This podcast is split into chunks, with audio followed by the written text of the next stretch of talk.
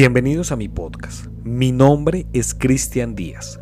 Un saludo grande desde Colombia y muchas gracias por dedicar unos minutos de su tiempo para escuchar esto. El día de hoy traemos una segunda parte de tres espantos latinoamericanos. De esos famosos seres que nos cuentan a modo de fábula o de esos seres que tal vez en algún pueblito metido entre algún país latinoamericano conocen alguna historia que nos pone los pelos de punta. Así que, sin dilatar más este inicio, le pido que por favor se ajuste los audífonos y sea bienvenido. El primer espanto latinoamericano del cual vamos a hablar es de María Angula. María Angula era una niña alegre y vivaracha, hija de un hacendado en Cayambe, en Ecuador. Le encantaban los chismes y se divertía llevando cuentos entre sus amigos para enemistarlos.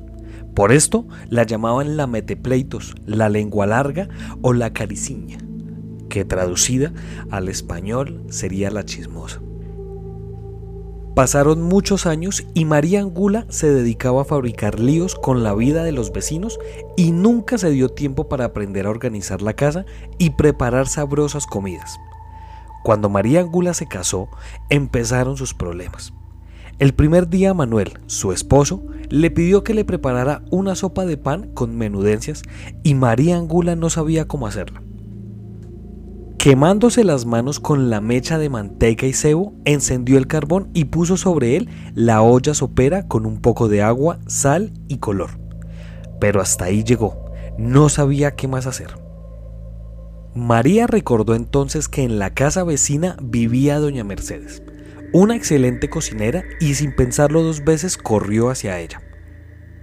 María, siendo muy vivaz, le preguntó a la vecina cómo se preparaba una sopa de pan con menudencias, a lo que su vecina le respondió, verá, se arrojan dos panes en una taza de leche, luego se los pone en el caldo, y antes de que éste hierva se le añaden las menudencias.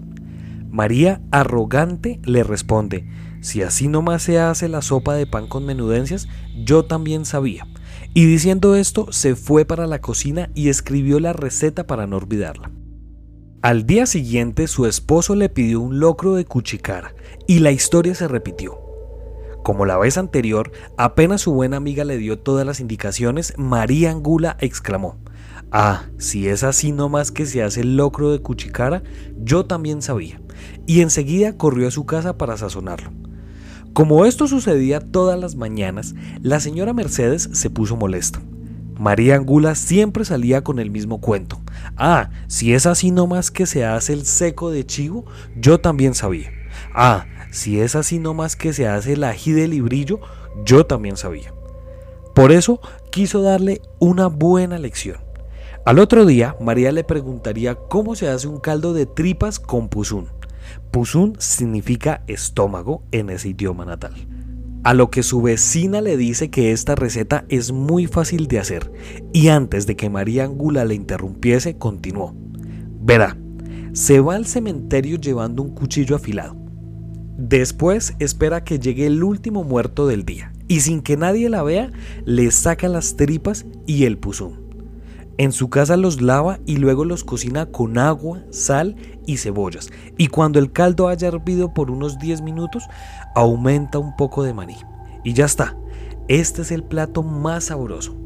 Y María, como siempre decía, si es así nomás que se hace el caldo de tripas con puzún, yo también sabía. En un santiamén estuvo en el cementerio esperando a que llegara el último muerto del día, el muerto más fresquito. Cuando el cementerio quedó solitario, se dirigió sigilosamente hacia la tumba escogida. Quitó la tierra que cubría el ataúd, levantó la tapa y de repente vio al difunto. Un pavoroso difunto que tenía los ojos blancos, la cara pálida casi morada y salía un frío de ultratumba. Quiso huir, mas el mismo miedo la detuvo. Temblorosa tomó el cuchillo y lo clavó una, dos, tres veces sobre el vientre del finado y con la desesperación le despojó de sus tripas y puso. Entonces, corriendo regresó a su casa. Luego de recobrar su calma, preparó esa merienda macabra que sin saberlo, su marido comió lamiéndose los dedos. Esa misma noche, entre tanto María Angula y su esposo dormían, en los alrededores se escucharon aullidos lastimeros. María Angula despertó sobresaltada. El viento chirriaba misteriosamente en las ventanas, balanceándolas de un lado al otro. Mientras tanto afuera, los ruidos fabricaban sus espantos. De pronto, por las escaleras, María Angula oyó el crujir de unos pasos que subían pesadamente hacia su cuarto. Eran un caminar trabajoso y retumbante que se detuvo frente a su puerta. Pasó un minuto eterno de silencio. María Angula vio el resplandor fosforescente de un hombre fantasmal. Un grito cavernoso y prolongado la paralizó. María Angula, devuélveme mis tripas y mi puzón que te robaste de mi santa sepultura. María Angula se incorporó horrorizada y con el miedo saliéndole por los ojos, contempló cómo la puerta se abría empujada por esa figura luminosa y descarnada. María Angula se quedó sin voz. Ahí, frente a ella, estaba el difunto que avanzaba mostrándose su mueca rígida y su vientre ahuecado. María Angula, devuélveme mis tripas y mi puzún que te robaste de mi santa sepultura. Aterrada para no verlo, se escondió bajo las cobijas, pero en instantes sintió que unas manos frías y huesudas la tomaban por sus piernas y la arrastraban gritando. María Angula, devuélveme mis tripas y mi puzún que te robaste de mi santa sepultura. Cuando Manuel despertó a la mañana siguiente, no encontró a su esposa, y aunque la buscó por todas partes, jamás supo de ella. El segundo espanto latinoamericano es la leyenda de la muelona. Este es un relato de origen colonial muy arraigado a la tradición oral campesina de la zona andina colombiana. Es comúnmente representada como una joven y bella mujer de cabello largo y ojos hechizantes, que seduce a los hombres con una hermosa sonrisa, la cual esconde una descomunal dentadura con la que destroza a todas sus víctimas.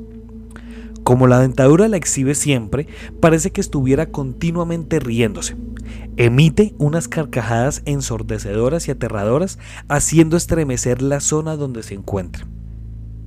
Las horas preferidas para salir a los caminos son de las 6 de la tarde a las 9 de la noche. A los caminantes se les aparece a la orilla del sendero o contra los troncos de los árboles, a manera de una mujer muy atractiva y seductora, pero al estar unidos en un fuerte y grande abrazo, los tritura ferozmente. Casi siempre persigue a los jugadores empedernidos, a los infieles, alcohólicos, perversos y adúlteros. Los campesinos dicen que los hogares que se libran de ella son los que tienen niños recién nacidos o mujeres que van a ser madres.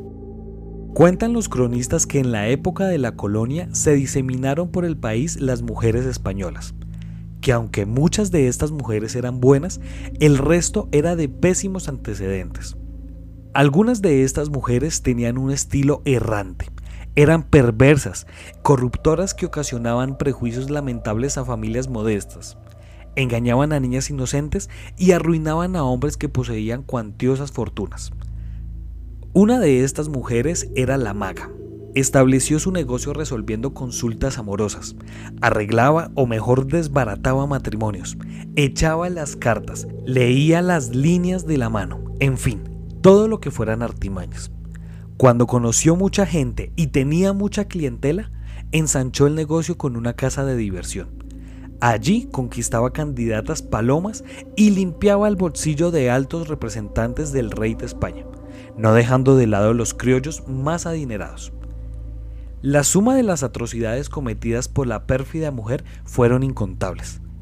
Ella enseñó a las jóvenes a evitar la maternidad, provocó la ruina en centenares de hogares, se agotaron ingentes fortunas y vino como consecuencia la depravación, las enfermedades venéreas y esposas abandonadas.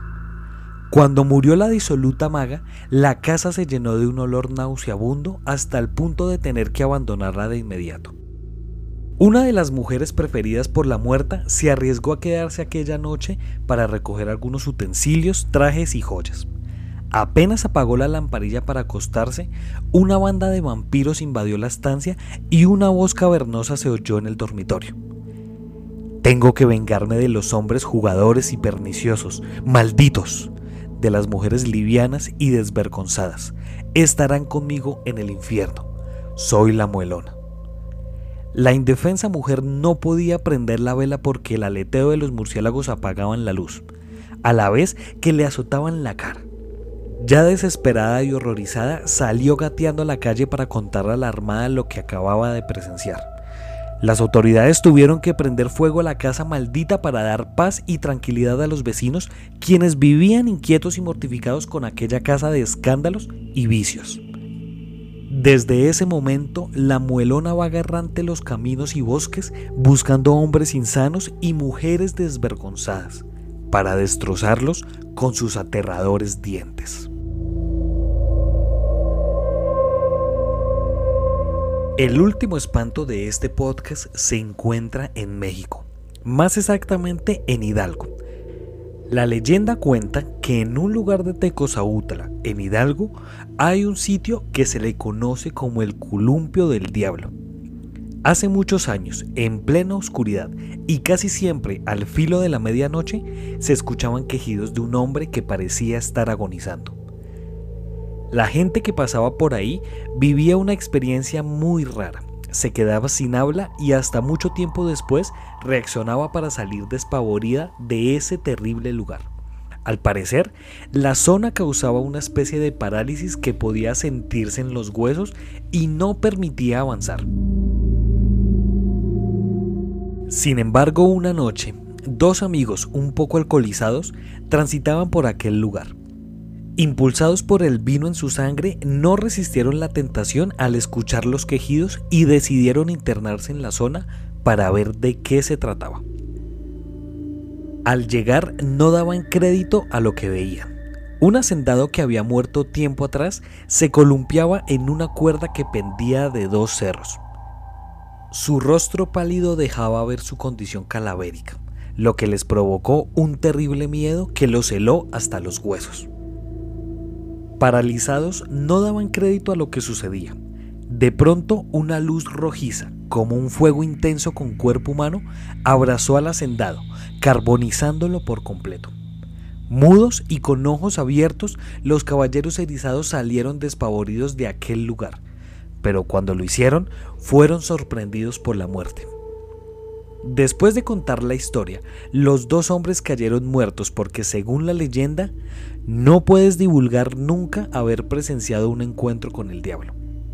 Se dice que aquel hacendado le vendió en vida su alma al diablo y que esa noche éste fue a cobrarse su deuda con el hombre, que durante mucho tiempo anduvo en pena en el mundo de los vivos. Desde entonces se le conoce a este lugar como el columpio del diablo y se le advierte a los visitantes que podría ser lo último que vean si turistean por Tecozautla. Para finalizar este podcast, quiero comentar que este es uno es otro de los temas que personalmente me gusta explorar no solamente para el podcast, sino también explorar para mi vida personal, porque creo que en una en una tierra con tantos años después de la creación, y no solamente hablo por el territorio colombiano, sino en realidad en el mundo, creo que historias de este tipo, con estos espantos que recorren todo el mundo entero y que pues en este caso recorren Latinoamérica, me parece que es algo mágico, me parece que es algo muy, muy interesante, me parece que es algo que Tal vez pueda que me arrepienta con lo que voy a decir, pero es algo que a mí personalmente me gustaría, me gustaría conocer, me gustaría poder presenciar un, una, una pequeña historia de este tipo. Yo en algunos viajes que he hecho he conocido historias locales de monstruos, entre comillas, o de entes, de seres que supuestamente no son de este plano. Pero creo que el vivir una historia de estas sería algo fabuloso y sería algo fantástico. Si usted que me escucha y usted que escuchó este podcast tiene alguna historia de alguna, de alguna fábula, como le llaman, de algún cuento, de alguna leyenda de este tipo, le pido que por favor no la comparte y, con, y nosotros con mucho gusto la vamos a compartir. Y si a usted le gusta también este tema y le gustaría que trajéramos otra parte de este tema de espantos latinoamericanos, también nos puede comentar y nosotros con gusto traeremos una tercera parte. Y como último, ya para finalizar, ¿a usted qué leyenda o qué fábula colombiana o latinoamericana le gusta? ¿Cuál es su preferida? ¿Cuál es la que más lo llena de terror? Muchas gracias por escuchar este podcast. Si usted quiere ser parte de esta comunidad, síganos en Instagram como arroba guion bajo Colombia Paranormal. Allí puede estar al tanto de todo nuestro contenido. Muchas gracias. Nos estaremos encontrando en otro caso misterioso de la Colombia Paranormal.